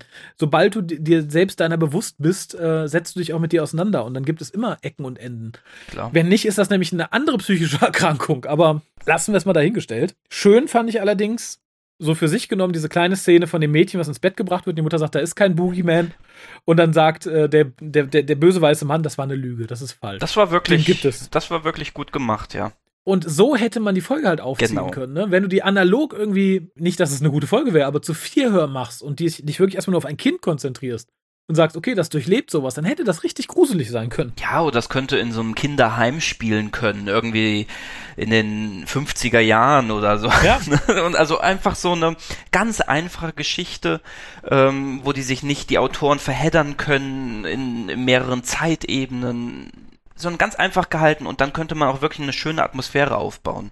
Eben, und du hättest dann tatsächlich das, was du hier so quasi im Mittelteil hast, mit diesen, oh, wir sind auf der Raumstation, oh, da ist dann der Böse, der will nur seine Freundin befreien, bla bla bla. Das hättest du schön als letztendlichen Höhepunkt haben ja. können und nicht so als, als mitten Manx-Ding, was auch noch viel, viel zu früh beendet wird. Denn wir sind dann wieder in Aleppo und der Doktor hält dann seine übliche schwache Rede. Ich hoffe, Karl sagt nicht wieder, dass das gleichzusetzen ist mit den tollen Reden von Smith und Capaldi, dass halt Menschen so toll sind, weil sie gelernt haben, mit ihren Ängsten zu leben und ihre Ängste besiegen. Und das wird dann auch hier dieser Tahira nach gesagt, guck, die hat ihre Angst besiegt und darum kann sie jetzt das Monster befehligen. What the fuck? Ja, es hat sich alles gewendet und, ähm, und jetzt sind ja. die Götter keine Götter mehr, weil die sind ganz leicht zu besiegen durch so eine Zauberkugel, die, die, die der Doktor genau. sich da geklaut hat. Genau, und dann werden sie im Endeffekt wieder in dieses Gefängnis gesperrt zwischen den Planeten mit dem, mit dem Affenmonster. Offensichtlich war man nicht mal bereit, oder fähig, sich mit den Ängsten von zwei ewig lebenden Figuren auseinanderzusetzen. Nee. Das wäre was, was ich interessant gefunden hätte. Hätte man da irgendwie den Schritt gewagt, zu mutmaßen, wovor kann eine gottähnliche, ewig lebende Figur Angst haben? Ja, aber das hätte Innovation, Originalität gebraucht. Das hatte, hatten die nicht, die Autoren. Aber ich möchte noch mal zu einem zurückspringen. Ja. Und zwar, das habe ich mir als wirklich ein What the fuck Moment aufgeschrieben, als äh, der Doktor sich mit dem Sonic rettet. und zwar gefesselt mit, äh, also die, die Hände über dem Kopf. Und dann wackelt sie hin und her, so dass sich der Sonic in ihrem Mantel bewegt und irgendwie springt der Sonic dann in ihre Hand. Ja. Ja. Also überwindet die Gesetze der Physik und ich frage mich da, gibt sich Chipnell überhaupt noch Mühe? Also das war ja, ja das war noch nicht mal CBBC-Niveau. Nee, aber ich glaube, anders kommt man nicht klar. Also ich glaube, das ist auch der Nachteil, wenn du dir Autoren ranangelst, die noch nicht oder sehr wenig Sci-Fi-Erfahrung haben oder generell Erfahrung in, in diesen Genres. Da hast du Dr. Who ein bisschen gesehen, hast, oh, die macht alles mit dem Sonic Screwdriver. Oh, die ist gefangen. Da sagt dein Kopf, glaube ich, automatisch, so, dann angelt sie nach dem Screwdriver. Ich glaube, eine andere Möglichkeit siehst du da gar nicht mehr, bist du gar nicht mehr fähig zu schreiben. Ja, aber dann, ich weiß nicht, aber der springt doch nicht in die Hand das ist doch, das muss doch jeder, jeder normal denkende Autor wissen, dass oder denken die Autoren wirklich, das ist Doctor Who, ich kann jeden Scheiß machen und die äh, Zuschauer, die schlucken das einfach? Also ich erinnere an Future Chef to Do und offensichtlich ist das möglich, ja. Ja, aber aber also das nervt mich immer mehr, mhm. dass die Autoren keinen Respekt mehr haben vor den Zuschauern, ja. dass dass sie wirklich glauben, sie können jeden Scheiß schreiben und das wird auch noch bejubelt und leider ist das auch so in manchen Gegenden, also des ich, Internets. Sagen, aber Chibnall macht es ja auch vor. Ich finde, wenn jemand respektlos mit Doctor Who mit der History von Doctor Who umgeht, dann ist es Chris Chibnall. Ja. Da kann ich äh, durchaus verstehen, wenn jemand, der gar keinen Plan davon hat, wie Charlene James, hier dann ankommt und vielleicht mit ihm in ein, zwei Meetings sitzt oder so, dass die da das noch nicht mal böswillig tut. Ich glaube, das ist einfach so, ne? Die sagt, ja, ich habe ein paar Folgen gesehen, ah ja, Screwdriver, ah, super, mh, kann ich das so machen? Und Chipmel, ja, ist großartig, die benutzt den ja überall, das ist toll. Ähm, da mache ich ihr den kleinsten Vorwurf tatsächlich, außer mangelndes Talent. Das stimmt, aber ich kann mir sogar vorstellen, dass sie vielleicht eine sehr gut geschriebene Szene hatte, wie der Doktor sich befreit und Chipmel, ah nee, das schreibe ich um, die, da springt einfach der Sonic Screwdriver in ihre Hand. So, das ist doch viel einfacher für die Zuschauer. Genau. Das ist, das ist viel zu lang, das ist viel zu lang. Wir brauchen noch mindestens zehn Minuten fürs Ende. Ende. Genau. Nenn etwas antiklimatisch. Dann findest du das hier. Weil es ist alles gelöst und ich gucke unten, ich denke so, oh toll, Feierabend. Ich kann und guck unten auf die Uhr und denk so, na wie, zehn Minuten noch was. Das kann doch jetzt eigentlich nicht sein. Und diese zehn Minuten werden tatsächlich nur mit Belanglosigkeiten rumgebracht. Nee, nämlich nee, zum nee, einen, als Therapiesession ist das. Also. ja, jetzt werden natürlich alle irgendwie geheilt und setzen sich mit ihren Dämonen auseinander. Sprich, Thibaut wird von Ryan einer Selbsthilfegruppe angemeldet. Und seht ihr, wenn ihr in eine Selbsthilfegruppe geht, da sind noch andere, denen geht es wie euch. Ist das nicht toll? Es wird ausdrücklich auch so gesagt. Ja. Ich dachte, ich wäre alleine damit. Nein, das haben viele. Aber man sieht doch nur einen Therapeuten und dann den Dr. Graham, äh, wer war da noch? Ja, all die Companions, oder? Ja, also ich, ich glaube, ja, ich glaube, man sieht tatsächlich auch noch nicht mal einen Therapeuten. Wir sehen halt Thibaut in seiner Selbsthilfegruppe. Ich habe so einfach andere Betroffene. Und dann lacht er am Ende auch wieder. Ich glaube, das war dieses, ne, guck hier, schon hast du Freunde gefunden, schon geht's dir besser. Und dann springt es ja direkt zu Jasmine. Flashback. Sie ist gemobbt worden, halten wir das fest. Sie wollte mal weglaufen, halten wir auch mal fest. Das zählt für mich aber nicht unter, unter psychische Probleme oder so. Das, ne, nicht in dem Maße, wie sie hier angesprochen wird, nicht unter etwas, was sich so gerne unter dem Englischbegriff Anxiety verbirgt oder irgendwelche sozialen Ängste oder psychischen Ängste oder eine Angststörung ist es doch nicht. Im Zweifelsfall würden viele das sogar als normalen pubertären Akt bezeichnen, dass man weglaufen möchte. Ich kenne mindestens drei oder vier Leute beim näheren Umfeld, die mit 16, 17, 18 weggelaufen sind kurzzeitig oder das immer fest vorhatten, weil alles so schrecklich war. Nee. Und wie gesagt, und gerade an dieser Szene manifestiert sich, wie unsinnig es ist, uns diese Szene zu zeigen, denn das ist die Szene, die sie erlöst hat, offensichtlich, denn die Polizistin hat ja mit ihr geredet und schon wieder, wurde wieder alles gut. Mhm. Darum sucht sie dir ja auch Jahre später wieder auf und es kann, du kannst mir nicht erzählen, dass du als Polizistin, wenn du deinen x-ten entlaufenen Teenager holst, selbst wenn der aus demselben von derselben Rasse ist wie du, dann erinnerst du dich nicht drei, vier, sieben Jahre später an den mit Vor- und Nachnamen. Und er steht plötzlich vor deiner Tür und sagt, ach komm doch rein, ist doch nett, dass du da bist. Ich habe nur auf dich gewartet. Ach, diese ganze Szene war einfach nicht auszuhalten. Also als, als Je äh, die, sich diese Polizistin schon zu ihr saß, dann sagt Jess zu ihr, I don't want a speech. Und ich dachte, ja, ja, mir geht's Wir genauso. ja, genau, I don't Fahr want a einfach, speech. Lass sie, lass sie ziehen. Das ist das Slogan dieser Staffel, I don't want a speech. Und es trotzdem, sie halten sich nicht dran. Und ähm, nee. äh, das kombiniert mit dieser schrecklichen Musik. also diese letzten zehn Minuten waren wirklich Folter. Ja, ähm, ich, ich finde tatsächlich, ich weiß auch gar nicht, was ich schlimmer finde. Das mit, mit Thibaut fand ich schon fand ich einfach albern, wie schnell das gelöst ist ja. und was man uns da verkaufen möchte. Das er hat sich Jasmine, geöffnet, er hat geredet, darum ja, ging's. Ne? Genau, und er hat andere gefunden, die dann darauf reagieren und sind alle glücklich. Ja. Das ist so, nein, so funktioniert es nicht. Jasmine-Szene fand ich einfach nur absurd. Ich kann da gar nicht, ich finde auch kein anderes Wort. Es ist absurd. Sie macht, es ist einfach nur Unsinn. Aber man äh, sieht auch daran, dass es so unklar ist, was jetzt, ich habe mal heute bei Gallifrey Base gelesen, mhm. ähm, was die alles für Theorien haben, was Jasmine hat, Borderline, Depressionen und äh, also der wird alles angedichtet, nur weil, weil es nee, einfach so unklar ist. Also, äh, aber das ist doch von Leuten, die halt noch nie wirklich mit Borderlinern oder stark depressiven Menschen zu tun hatten. Wie gesagt, so wie das dargestellt ist, was man uns da verkaufen möchte, das ist doch allenfalls irgendeine schlechte Phase während der Pubertät, nichts anderes. Und äh, gerade diese Szene, wie sie dann dieser Polizistin gegenübertritt, Nee, das und vor allem ist die Schauspielerin so unglaublich schlecht. Also nicht die Polizistin, Jasmine wohlgemerkt. Ich finde die wirklich so unglaublich schlecht. Tatsächlich noch schlechter als Judy Whittaker. Und deswegen tat mir die letzte Szene sich physisch weh mit den beiden. Wird dann aber getoppt, denn wir springen in die TARDIS und ich finde schon, man hat offensichtlich versucht, dem Ganzen etwas Leichtherziges zu verleihen, indem man Graham auch so, so halb witzig, so halb so mimimi aufgeregt reden zu lassen. Das fand ich schon schade. Ich finde, auch da hat die Regie versagt. Ich finde, nach so einem Traum, wenn du dir Gedanken machst, wenn du Chemotherapie hattest, wenn du Krebs hattest in dem Maße, wie er ihn offensichtlich gehabt haben muss, dann nimmst du das auch nicht mehr so leichtherzig. Ich finde es super, dass er sich öffnet und finde es nachvollziehbar, was er sagt. Dass er immer Angst hat, dass das wiederkommt, dass das nie mhm. weggeht, dass es als Schatten immer da bleibt. Das hätte der aber entsprechend ängstlich und ernst noch rüberbringen bringen sollen. Ich finde schon grenzwertig, wie man ihn das hat tun lassen.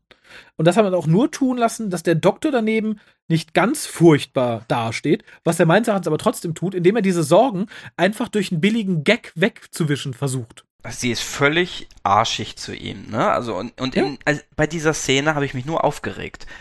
Ich habe gesagt, also das ist nicht mein Doktor. Mhm. Das ist, so würde der Doktor, Doktor, nicht reagieren. Also das nee. ist, äh, sie sagt dann gleich, ja, sie sei socially awkward. Ja. Nein, das, nee. der Doktor ist ein Held. Das ist ja, ja, und äh, ja, ich glaube, das war in der letzten Jahr auch schon in so einer kleinen Szene mit, mit komischem Duschgel, weil Ryan nach totem Vogel riecht man hat da, glaube ich, an, an Smith gedacht, der halt so im, im zwischenmenschlichen und menschlichen Bereich nie so firm war. Aber auch der war nie so unempathisch, nee. wie das hier nee. dargestellt wird. Und das zu entschuldigen mit einem socially awkward, einem I have social anxieties, das geht nicht. Da werden jetzt einige sagen, ja, ich habe das auch, ich bin auch genauso, ich könnte das auch nicht, ich würde mich da auch so rausfinden.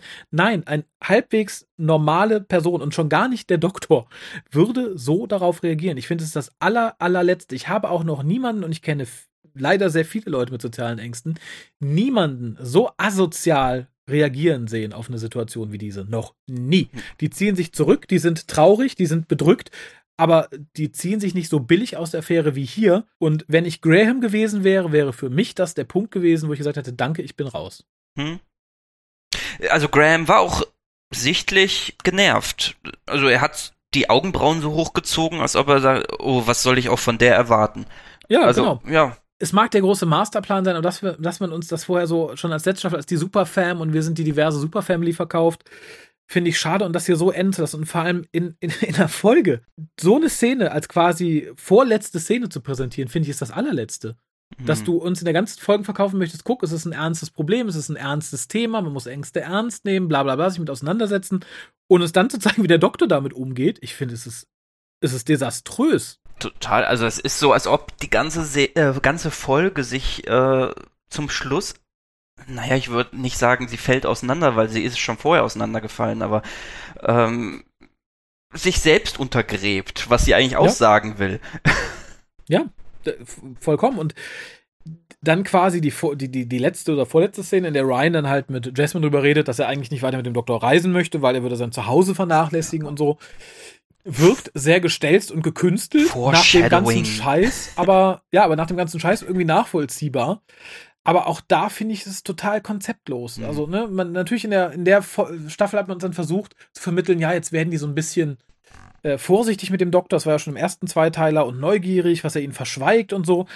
A, steht das in einem totalen Gegensatz zu dem, was uns in der Staffel davor verkauft wurde und auch hier noch in manchen Szenen. Und es wirkt halt so unglaublich gebastelt und so unglaublich, ne, äh, Showdown Tell, aber hier tellt man wieder nur. Hier setzt man wieder zwei Leute irgendwo in die TARDIS und erzählt ein Stück Plot oder innere Charakterwandlung. Und das finde ich so abgrundtief kacke. Das reißt auch der wirklich großartige Teaser nicht raus, dass man jetzt zu Mary Shelley und Frankenstein unterwegs ist. Den fandst du großartig? Nein, das reißt er nicht raus. also. Gottes Willen. Dann, entweder habe ich mich ich jetzt vor, ich fand es ganz, ganz, ganz schlimm. Das wurde aber getoppt, nämlich durch die Ansage der Hotline im Abspann. Ja. Hat sie, äh, haben Sie gelitten unter dieser Dr. Who-Folge? Rufen ja. Sie an. genau, ja, das, das, das war, aus diesem Grund hätte das Ding eine Berechtigung gehabt. Ich wäre bei der Wertung für die Folge, wenn du nichts mehr zu der Szene selber zu sagen hast. Ich möchte nur mal noch zu dieser Krebsszene ja. kurz was sagen. Also in einer Science-Fiction-Serie finde ich dieses Thema eh sehr problematisch. Mhm. Ähm, theoretisch müsste der Doktor Krebs heilen können. Ja. Wenn du mal an New Earth denkst, da hat er mal eben alle galaktischen Krankheiten geheilt, indem er verschiedene Mediziner einfach zusammengemischt hat, was ja, ja. eh schon total unwissenschaftlich war, aber, aber Wissenschaft ist halt in Doctor Who, also es wird nie genau genommen, das war schon immer bonkers, wie man so sagt, ne? Und, ähm, äh, und dann aber so ein Thema reinzubringen, wo man dann auch noch, ähm, ja, was man so emotional aufzieht, das mhm kann ja nur schiefgehen, weil du letztendlich hast du dann Menschen, die identifizieren sich damit oder die sagen, äh, ich hatte auch Krebs oder jemand in meiner Familie hatte Krebs. Ähm, wenn du jetzt einfach das wegzauberst, wie es einfach in der Science-Fiction-Serie auch möglich sein sollte, äh, in der Art, also dass man einfach sagt, man hat es jetzt geheilt, dann ist man denen gegenüber respektlos. Wenn man aber äh, es nicht macht, wirkt es hm. auch total problematisch. Also die haben sich da in eine Ecke geschrieben und ich glaube fast, der Krebs wird wiederkommen, ist einfach meine mhm. Prognose. Gegen Ende dann, entweder jetzt im Staffelfinale oder in der nächsten Staffel, wann immer er auch geht, wahrscheinlich kurz davor. Und kurz vorher wird der Doktor ihn noch irgendwie heilen. Und ja. Das weiß ich, das weiß ich halt nicht. Also ich finde tatsächlich generell kann man es ansprechen. Ich weiß nicht, ob Doctor Who im Mainstream-TV das, das richtige Medium ist. Ich kann es mir durchaus als Buchcompanion vorstellen und so weiter und so fort. Aber auch da ergibt sich, und das finde ich, äh, hast du sehr schön dargelegt, das Programm, Problem, dass du natürlich sagen kannst, okay, wir fliegen in die Zukunft, da wird das dann geheilt. Das ist halt unfair den Leuten gegenüber, die es wirklich haben. Oder du verhältst dich so arschig wie der Doktor hier, weil es wäre für sie kein Problem gewesen zu sagen, Graham, du machst dir Sorgen kein Problem. Wir fliegen eben 5000 Jahre in die Zukunft, in das Superhospital. Da checken die dich eben durch. Die können dir sagen, ob du in den nächsten 40 Jahren überhaupt noch irgendwie Krebs kriegst. Tut sie auch nicht. So oder so ist es arschig. Den Zuschauern ja. gegenüber oder den Leuten, die den Doktor als Charakter mögen. Ja.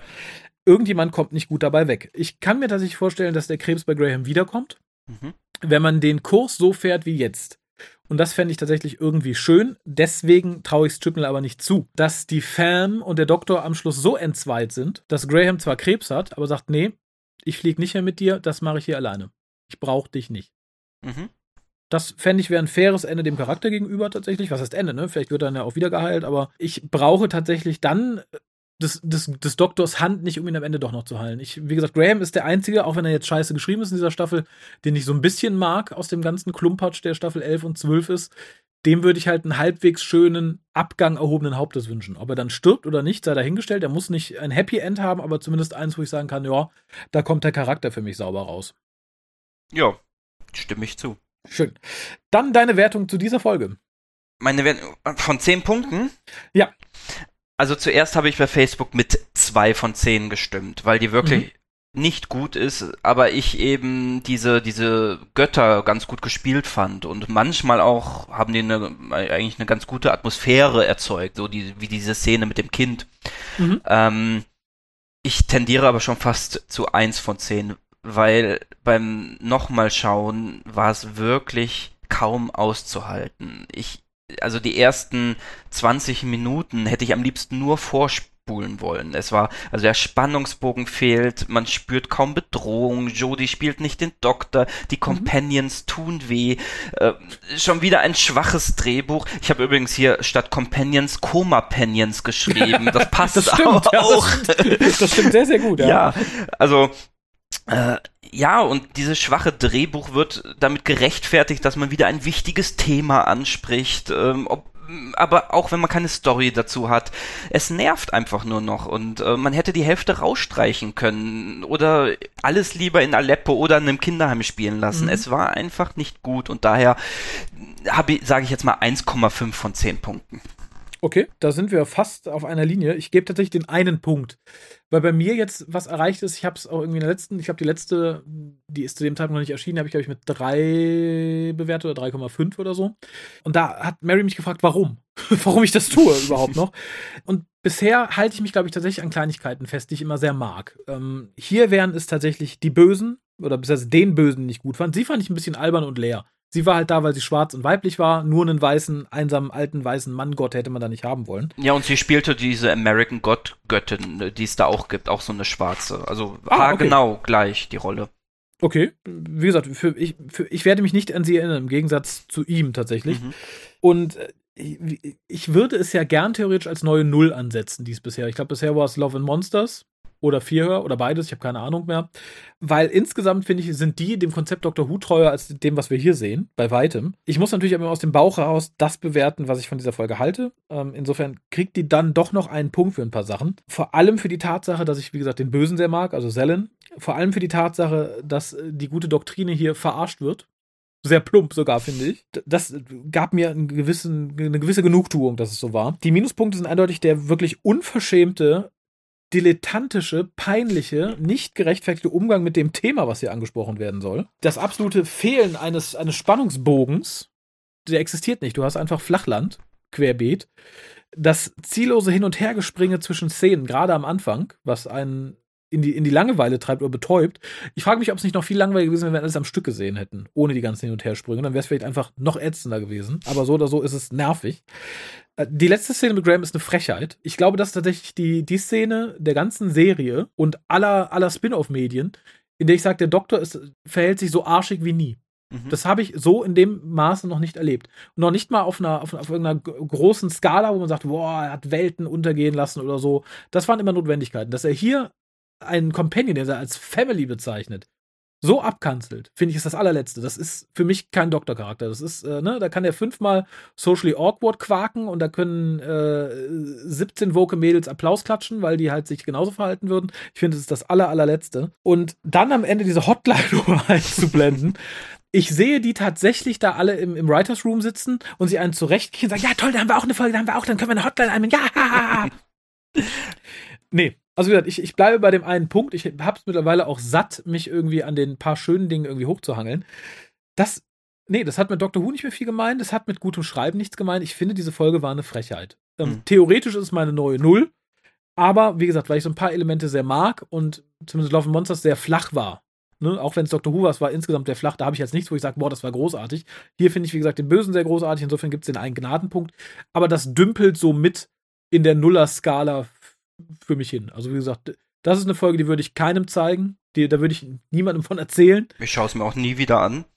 Nee, auch das nicht. Wie gesagt, ich würde, glaube ich, die Szene mit Graham ein paar Leuten zeigen. Guck mal, äh, ist das nicht mies? So, so, so feinfühlig ist der erste weibliche Doktor. Ist das nicht toll? Hm. Naja. Wir haben noch einen Spieler vom Jan zur letzten Folge, weil die haben wir besprochen, bevor sie da war. Ich habe noch nicht reingehört. Äh, das werde ich jetzt mal tun. Lieber Hukast. Ich dachte, ich bringe meine Meinung zu dieser wunderbaren Folge kurz als Einspieler. Dann muss niemand mein mehr vorlesen. Hm, mir scheint, als hätte man hier ein Skript aus Staffel 11 übergehabt, so langweilig wie das war. Man springt wieder von Setting zu Setting, lässt die Companions wieder alleine langweilig sein und am Ende kommt doch nichts mehr rum. Wie hier irgendjemand von Spannungsboden reden kann, ist mir ehrlich gesagt auch nicht verständlich, weil das einzig Spannende, was bei mir aufkam, war die Frage des, wie lang geht es noch und vielleicht Wann stirbt endlich einer von den beiden Männern? Aber nicht mal das gönnt man uns wirklich. Weil Frau Doktor den ja auch noch retten muss, der sich opfern will. Armer Edric. Okay, ich hätte Edric damals auch nicht gerettet, aber das ist nicht der Punkt, den ich hier machen will. Äh, generell, wenn das die moderne Art ist, auf Probleme aufmerksam zu machen, dann hätte ich gern wieder Pertwee's Autons wieder. Die waren wenigstens irgendwie creepy und ein bisschen cool zumindest. Äh, ich gebe der Folge drei von möglichen zehn brennenden Flugzeugwracks. Langweilige Story, Presslufthammer-Moral und Virtuosignaling der schlimmsten Sorte. Hooray! Ihr habt das schwule Paar nicht umgebracht, aber vergessen sie irgendwie interessant zu machen. Bravo. Mal sehen, was uns als nächste Folge erwartet ja, kann ich nicht viel Widerspruch leisten.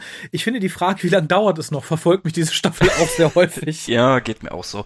Vor allem haben die ja jetzt auch wirklich mehr Zeit und ich kenne andere Serien mit das Format, die 50 Minuten Stories erzählen und da habe ich manchmal das Gefühl, da wird so viel an Handlung reingepackt, dass mhm. es mir manchmal wie eine 90 Minuten Folge vorkommt. Anders bei äh, Dr. Who, da hat man immer das Gefühl, ja, es geht wirklich 90 Minuten, aber es passiert nichts und äh, die Story geht einfach nicht vorbei.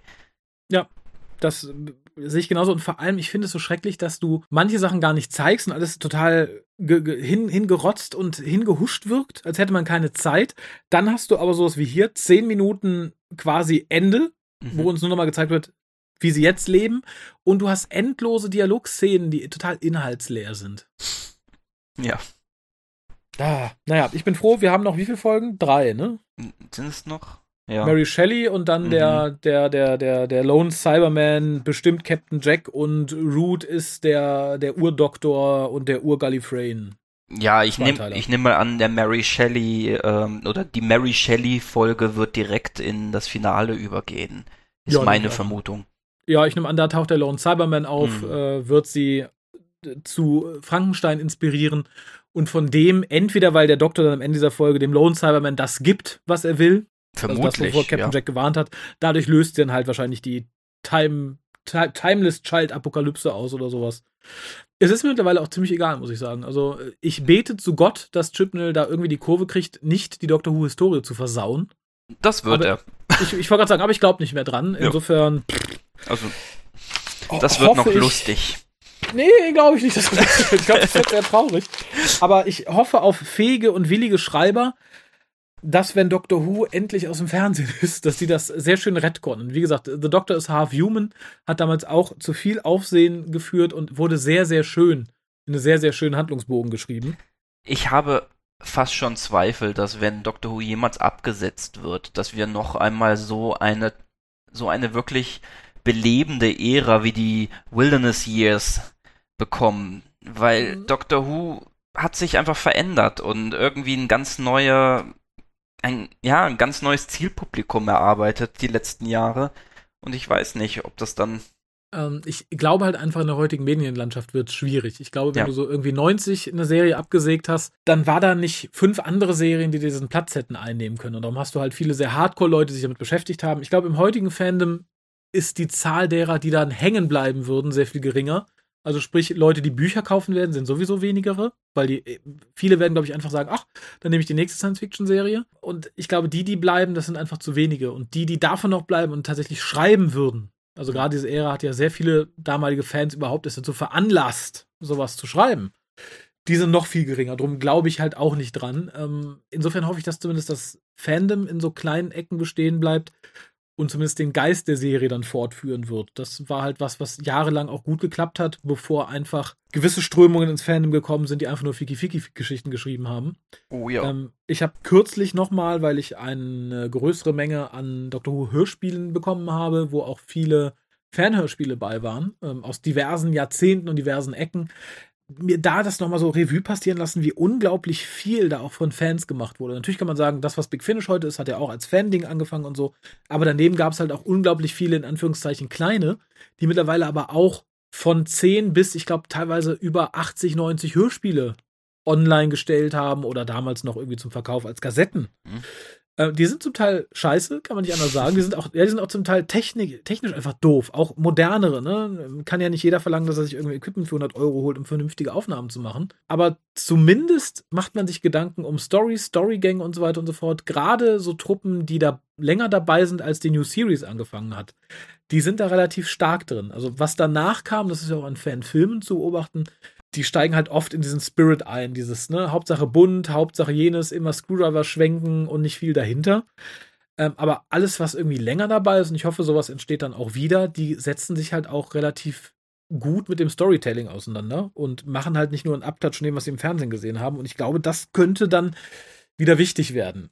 Das wäre schön, ja. Wenn man sich auch wieder reduziert auf das, was Doctor Who wirklich ausmacht. Und ich habe manchmal das Gefühl, heutzutage wird vieles, was die neue Serie reingebracht wird, verwechselt mit äh, Grundeigenschaften der Serie. Aber ich denke, vieles, was neu eingeführt wurde, könnte man auch einfach fallen lassen und ja. was ganz Neues machen. Und ähm, ich finde, dieses ja endlose Abenteuer in Raum und Zeit, wir haben alles, wir können alles erzählen, das wird ja schon lange gar nicht mehr gemacht. Also es wird gar nicht genutzt, dieses Potenzial. Und, ähm, und da wäre es mir lieb, wenn man mal wieder mehr ja, zur Basis zurückkehrt und ja, solche okay. Geschichten wirklich erzählt. Sehe ich, sehe ich ganz, ganz, ganz, ganz genauso. Und ich glaube, da sind wir momentan im Fernsehen so weit von weg wie nie zuvor. Ja. Und das, äh, und zwar in zwei, zwei, zweierlei Belangen. Das, was Chipnell als Neuerung einführt, ist da viel weiter von weg. Und die Versatzstücke, die er irgendwie aufnimmt, um sie jetzt irgendwie nochmal irgendwie einzupopeln in der Hoffnung, irgendwelche alten Leute zu halten, das sind halt auch größtenteils Elemente, die halt auch sehr weit vom Kern weg sind. Ne? Hier die Jojun, da Captain Jack. Das ist ja. äh, ein, ein, ein Promille von dem, was Doctor Who ausmacht. Ja. Aber gut, ich glaube, da könnte man jetzt noch ewig drüber reden. Absolut. Vielen Dank, dass ihr alles zugehört habt. Vielen Dank an dich, dass du diese Folge mit mir besprochen hast. Ja, war mir eine Ehre. so halb. Ja, und äh, wie gesagt, beim nächsten Mal hört ihr dann vermutlich, was Karl und der Jan zu dieser Folge zu sagen haben. Denn diesmal waren wir sehr früh dran, was mich sehr freut. Und ja, nächstes Mal hören wir dann, was Mary Shelley. Äh, achso, dein Tipp, glaubst du, er ehrt die Big Finish oder glaubst du, er verwirft die Big Finish? Er verwirft sie. Nehme ich auch an. Ich fürchte tatsächlich, ist es wieder so ein Ding, dass er gesagt hat, oh, das kam cool an. Das mache ich mir jetzt zu eigen, um, um es zu ignorieren. Ja, und ein Cyberman muss auch irgendwie eine Rolle spielen. Also ich. Ja, wie, wie in der zweiten, also für die Leute, die da nicht so firm sind, ähm, in The Company of Friends, Big Finish, so ein, so ein Vierer-Ding, wo jeweils die Geschichte eines Companions erzählt wird, ist als vierter Teil dabei, wie der achte Doktor auf Mary Shelley trifft, in dem Setting, wie wir es jetzt auch in der TV-Folge haben werden. Mhm. Und dann reist sie in einer Trilogie mit dem achten Doktor und die erste Folge dieser Trilogie ist The Silver Turk und die behandelt, da Mary Shelleys Treffen mit einem Cyberman. Hm. Insofern denke ich anders als das bisher war, wo es dann hieß, ne, credited by und in Anlehnung an. Das hatten wir, wie gesagt, bei Dalek, das hatten wir bei The Age of Steel. Fürchte ich ein bisschen, dass noch nicht mal da irgendwie der Name des ursprünglichen Autos erwähnt wird und dass man eine sehr viel schlechtere Geschichte mit den gleichen Prämissen erzählen wird. Genau, also davon gehe ich aus. Ja, dann freuen wir uns auf nächste Woche. Ich bedanke mich nochmal und sage bis dann. Ja, Tschüss. Bis dann, ciao.